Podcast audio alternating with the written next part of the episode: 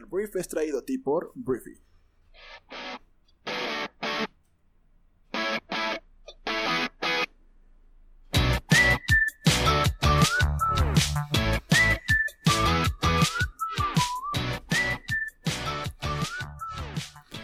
Muy buenos días, Briefers. Muy buenos días, bienvenidos a esto que es el Brief. Yo soy Arturo Salazar, tu anfitrión y uno de los fundadores de Briefy. Hoy es martes 25 de febrero y te doy la bienvenida a esto que es el Brief. El Brief es un programa en el cual te platicamos la conversación del mundo, toda la información que debes conocer para ser una persona bien informada y con contexto del mundo en el que está viviendo. Entonces, comenzamos. Vamos a empezar hablando de Harvey Weinstein. Harvey Weinstein es un cerdo y un señor también, que pues fue acusado, fue básicamente el precursor de todo el movimiento Me Too, que pues públicamente lo acusaron diferentes mujeres, muchas mujeres, de haber sido eh, asaltadas sexualmente o haber sido toqueteadas o haber sido tratadas pues mal por este hombre, por este señor, por este puerco. Y esto lo platicábamos hace muchos meses, teníamos rato sin hablar de Harvey, pero ayer cambió la cosa. Ayer hubo un avance en el juicio en su contra. El jurado en el caso Harvey Weinstein llegó este lunes a un veredicto en su quinto día de deliberaciones. Weinstein, de 67 años, fue declarado culpable este lunes por abuso sexual a Mimi Haley y por violación en tercer grado a una mujer en el año 2013. Weinstein dice que cualquier encuentro sexual fue consensuado un juez ordenó que Harvey Weinstein sea encarcelado de inmediato tras ser declarado culpable por abuso sexual y violación. El juicio en la Corte de Manhattan, Nueva York, que comenzó el 6 de enero, marcó un momento inédito en un juicio nacional sobre abuso y agresión de mujeres en el lugar de trabajo. Se enfrenta este hombre a 25 años de prisión. Todavía tiene que esperar la sentencia del juez, pero 25 años de prisión, pues básicamente sería el resto de su vida. Entonces, pues esto, pues triunfó el bien después del mal, ¿no? Eh, digo, el jurado determinó que dos de, los, de, los, de las acusaciones más graves que tenía Harvey Weinstein en su contra fueran desechados, lo declararon inocente de esos dos cargos, pero de estos otros dos sí es culpable y te digo, pues por lo pronto ya está en la cárcel y pues esto es algo que pues es una buena noticia para toda la gente que lucha todos los días para que personas como él no sigan siendo unos depredadores sexuales y que no pase nada al respecto.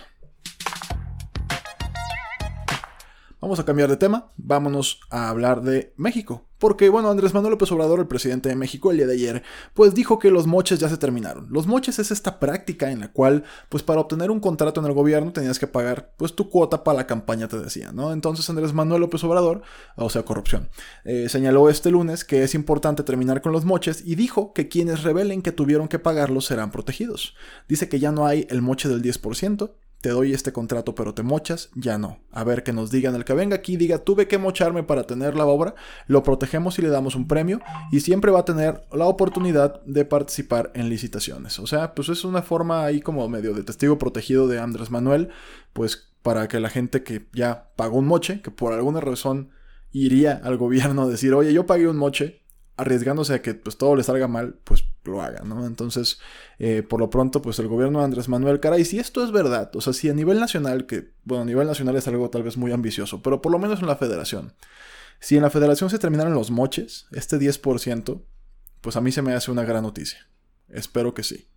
Entonces, pues Andrés Manuel ya dijo que está ahí ofreciendo casi casi recompensas. Si tú eh, realizaste un moche con algún funcionario, pues que vayas con Andrés Manuel y digas yo fui y que hasta te van a echar un premio. Vamos a ver qué sucede a partir de ahí.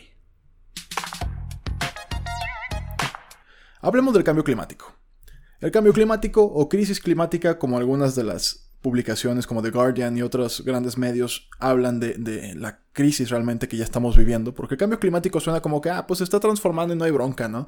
Eh, todo lo que no te mata te hace más fuerte. Puede, puede aplicar diferentes refranes baratos, pero la crisis climática es lo que ya nos está provocando realmente un problema y es lo que realmente está pasando, es una crisis. Entonces, bueno, funcionarios de finanzas de las 20 economías más grandes del mundo, o sea, el G20, incluyeron este, eh, pues en esta ocasión que se reunieron al cambio climático en su comunicado final por primera vez desde que Donald Trump asumió la presidencia de Estados Unidos.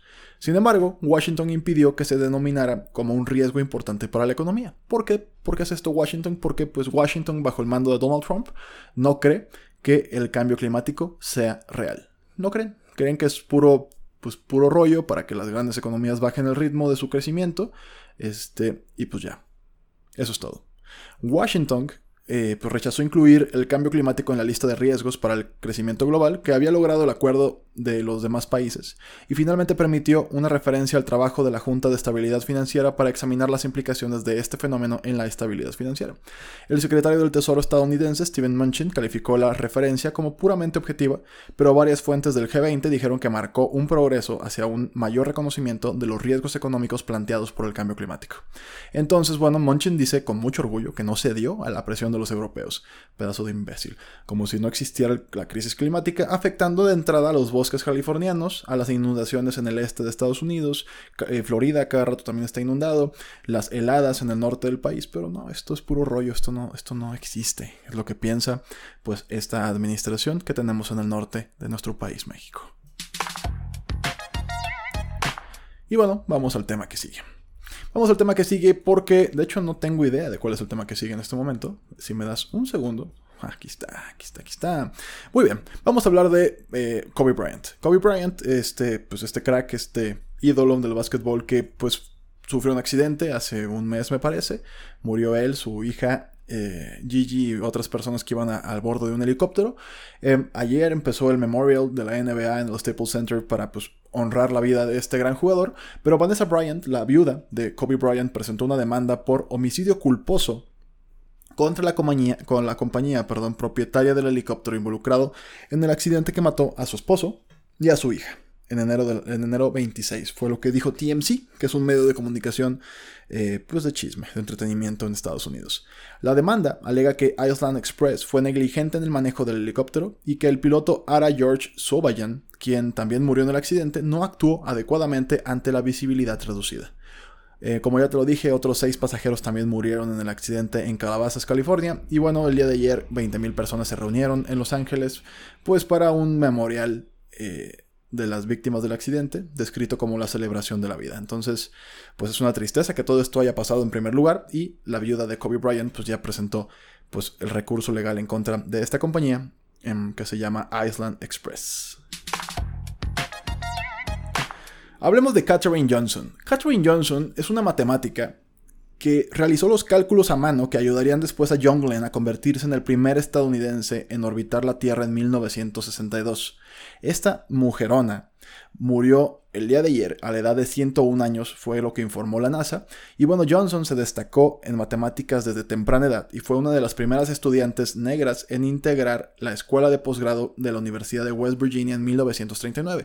Se unió a la NASA cuando era eh, todavía la, la, NACA, la NACA literalmente, el Comité Asesor Nacional de Aeronáutica y fue coautora de varios informes en los cálculos necesarios para enviar humanos al espacio y devolverlos a la Tierra. Entonces, bueno, Johnson recibió la medalla presidencial de la libertad por el presidente Obama en el año 2015 y fue retratada por Taraji Henson en la película del 2016 Figuras Ocultas. Y esto, bueno, se llama Hidden Figures en inglés, es la traducción literal. Esta es una de tantas mujeres en la historia que pues no recibieron el reconocimiento que debieron recibir. ¿Por qué? Pues porque era un, era un acto pues, en el que la mujer se le relegaba el segundo puesto en creatividad, en matemática, en física, en química, o sea, es rara, es muy raro el caso de una mujer reconocida desde, o sea, en vida, pues, una mujer que realmente fue reconocida en el momento en que realizó el destacado descubrimiento o lo que sea, porque pues la mujer estaba condenada a tareas distintas como el hogar. Entonces, eh, pues esta mujer murió, partió al siguiente plano el día de ayer y pues se le recordará como pues una de las mentes que pues definitivamente fueron indispensables en la historia científica de nuestro planeta. Hablemos de una serie en Amazon Prime que se llama Hunters, que pues fue criticada el día de ayer por el Auschwitz Memorial, que pues criticó esta serie por su representación ficticia del holocausto. No sé si ya la viste, está en Amazon Prime esta serie, Hunters. Eh, es un tweet que se publicó y el memorial argumenta que las, las, secuencias del holocausto en Hunters no solo son tonterías y caricaturas peligrosas, también da la bienvenida a futuros eh, pues negadores del fenómeno, ¿no? O sea, personas que niegan que el holocausto haya ocurrido como ocurrió. Entonces, em, ellos dicen que honramos a las víctimas al preservar la exactitud de los hechos. Y bueno, en particular el Memorial destacó una escena eh, del piloto todavía de la serie de Hunters en la que los guardias del campo de concentración juegan un juego de ajedrez humano con prisioneros judíos y que pues obviamente se consideran como inapropiados por el Auschwitz Memorial, ¿no? Entonces el creador y productor ejecutivo de Hunters, David Whale, eh, respondió a las críticas y dijo que optó intencionalmente por presentar una versión ficticia de Auschwitz para evitar pues tomar prestada la vida o experiencia específica de una persona real o representar actos de trauma específicos y reales. Entonces, tanto el Memorial de Auschwitz como el Fideicomiso Educativo del Holocausto también han pedido a Amazon que deje de vender los libros de Julius Streicher, es un antisemita abierto y miembro del partido nazi todavía y pues esto pues debería tener una reacción casi casi inmediata por parte de em, pues Amazon y hasta ahorita pues no, no ha pasado nada de esto. Entonces por lo pronto, si ya viste Hunters, pues ahí está todo este, todo esto de lo que te estoy platicando. Y si no lo has visto, pues no sé si vaya a existir mucho tiempo más por pues todo esto que se está quejando esta, esta, estas dos instituciones acerca de un tema tan delicado y tan vergonzoso en la historia de nuestro planeta. Entonces eso es.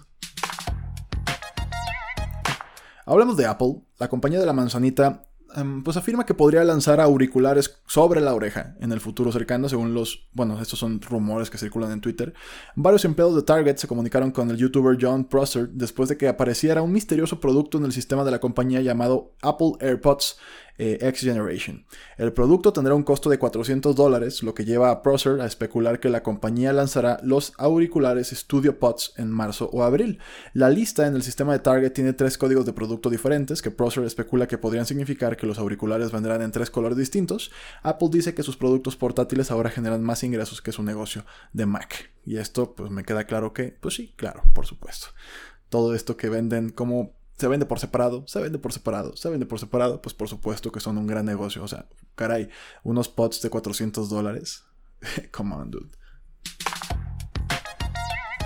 Y voy a hacer una aclaración. ¿A qué me refiero con auriculares sobre las orejas? Pues, o sea, literalmente a headphones, pues.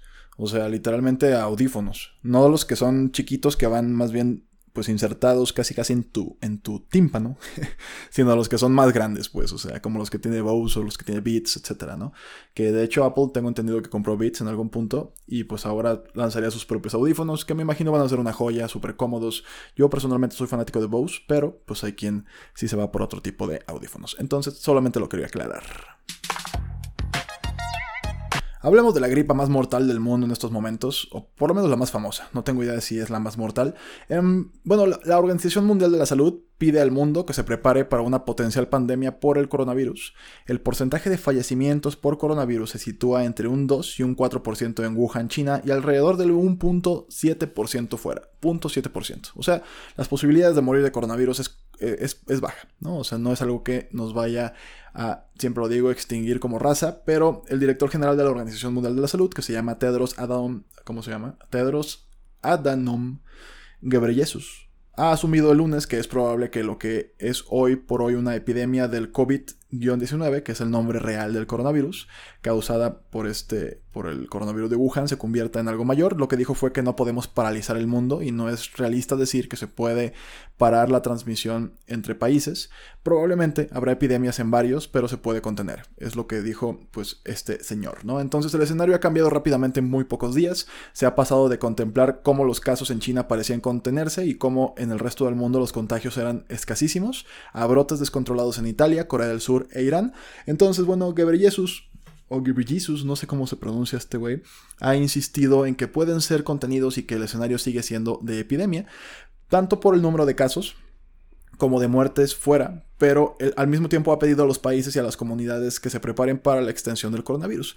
No es una cuestión de blanco o negro, de sí o no, cada país tiene que hacer su propio plan de contención de riesgo. Las prioridades son proteger a los trabajadores de la salud, que las comunidades se movilicen para tener especial cuidado de las personas mayores y con patologías, entre ellas se han producido más del 80% de los fallecimientos hasta ahora, y proteger a los países más vulnerables conteniendo la epidemia en los que pueden hacerlo. Entonces, ese es el plan. Em, te digo, como que dijo, prepárense para la pandemia, pero al mismo tiempo no se preocupen porque la gente no se muere a menos de que estés viejito y que ya estés enfermo de algo más. Entonces, em, pues hay que cuidarnos de todas formas porque, pues, simplemente vale la pena, ¿no? Pongamos nuestro granito de arena. Si viajas y vuelas mucho, pues en los aeropuertos el tapabocas, no toques nada. O sea, sí lávate las manos bastante. Pero te digo, los países como bien lo dijo este señor, más desarrollados, pues traen una estrategia súper, súper agresiva en temas de coronavirus. Si ya te paraste en algún aeropuerto importante en Estados Unidos, te podrás haber dado cuenta de cómo andan eh, pues muy especiales con el tema de la higiene. Entonces, pues así está la cosa. En el mundo, te digo, el panorama, a pesar de que pues podría descontrolarse, no representa una amenaza tan grave hasta ahora para la humanidad. Y eso es lo que se puede decir por el momento. Y bueno, vamos a hablar de Donald Trump porque el presidente más naranja del mundo, o el único naranja que conozco en el mundo, em, pues fue vitoreado el lunes por más de 100.000 indios en la inauguración del mayor estadio de cricket del mundo, en la India, donde prometió un increíble acuerdo comercial y el material militar más temido del planeta en su mayor meeting en el extranjero hasta el momento. Muchos indios llevaron máscaras de cartón con la cara de Trump y sombreros con el lema Namaste Trump para dar la bienvenida al presidente de Estados Unidos en el nuevo y enorme estadio Motera, en el hogar político del primer ministro Narendra Modi, la ciudad occidental de Ahmedabad. Entonces, bueno, Modi es un nacionalista que fue reelegido el año pasado y que ha desplazado al país hacia la derecha con políticas que sus críticos califican de autoritarias y polarizadoras desde el punto de vista étnico, y bueno, alardea de su relación con Trump como prueba de su posición privilegiada en el mundo.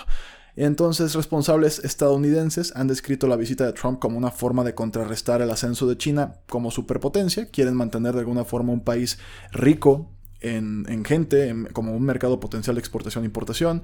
Quieren mantenerlos, pues obviamente bajo la sombra de Estados Unidos y no como China, que ya es más bien un competidor directo y pues en algunos sentidos superior a lo que es Estados Unidos. Entonces, es lo que está sucediendo en esta gira puedes ver diferentes fotografías de Trump y Melania Trump, su esposa, en varias partes de, Nueva Delhi y de diferentes ciudades de India. Y pues bueno, qué bueno que estoy de vacaciones. Este, ojalá allá se pudiera quedar, señor, porque pues él decía que le había gustado mucho India. Por favor, quédese por allá, no vuelva acá al occidente del mundo. Hablemos de Julian Assange. Julian Assange el otro día, curiosamente salió al tema en una, en una cena que tuve este fin de semana. Julian Assange es el, es el creador, es el fundador de Wikileaks, que pues bueno, ha estado en una posición complicada desde hace muchos años, como ha estado como asilado político en la Embajada de Ecuador en Londres y bueno, después lo aprendió Suecia. El tema es que Julian Assange, fundador de Wikileaks, no debería ser extraditado a Estados Unidos ya que no obtendría un juicio justo y habría un riesgo de suicidio, dijo su abogado este lunes en una audiencia en una corte británica. Edward Fitzgerald, el abogado de Assange, afirmó que la extradición expondría a su cliente a un trato inhumano y degradante ante una sentencia desproporcionada y por las condiciones de la prisión. Esta semana la justicia británica examinará la reclamación de extradición de Washington y decidirá si lo enviarán a dicho país para que enfrente las acusaciones relacionadas con la filtración de Wikileaks. Entonces, bueno, aunque el australiano de 48 años es aplaudido por activistas pacifistas, Washington y sus aliados lo acusan de haber puesto vidas en peligro al compartir información sobre fuentes, técnicas de inteligencia y localización de infraestructuras claves. En caso de ser culpable de espionaje, podría ser condenado a 175 años de prisión en Estados Unidos. Entonces Fitzgerald, el abogado, dijo que la solicitud de extradición está motivada por un tema político y no por crímenes genuinos. También afirmó que sería injusto y opresivo extraditarlo por su estado mental y el riesgo de un suicidio. Entonces, todo esto es lo que está pasando con Julian Assange. Es complicado, obviamente es complicado. Eh, el señor sí pues al parecer sí hizo algunas filtraciones importantes y te digo, pues le espera la cadena perpetua en Estados Unidos, algo pues a lo que se está oponiendo su abogado. Muy bien, Briefer, esto fue todo por el día de hoy. Te agradecemos que hayas estado aquí escuchando la conversación del mundo conmigo. Y bueno, descarga Briefy y puedes obtener un mes gratis de nuestra plataforma que está buenísima, este, introduciendo el código PRO a la hora de suscribirte. Entonces, ¿qué hay en Briefy? Vas a encontrar eh, contenido, podcast, columnas, videos para desarrollar tus habilidades y para mejorar tu salud mental en un formato corto, fácil de entender y muy fácil de aplicar. Entonces, pásale por ahí, es gratis, descárgala y pues por ahí nos vemos en diferentes programas, porque yo tengo otros dos podcasts en Briefy y pues hay mucho contenido increíble de mentes increíbles en diferentes partes del mundo que comparten su contenido con nosotros. Entonces, pues bueno, comparte este programa con tus amigos y familiares y nos escuchamos el día de mañana en la siguiente edición de El Brief. Un fuerte abrazo. Adiós.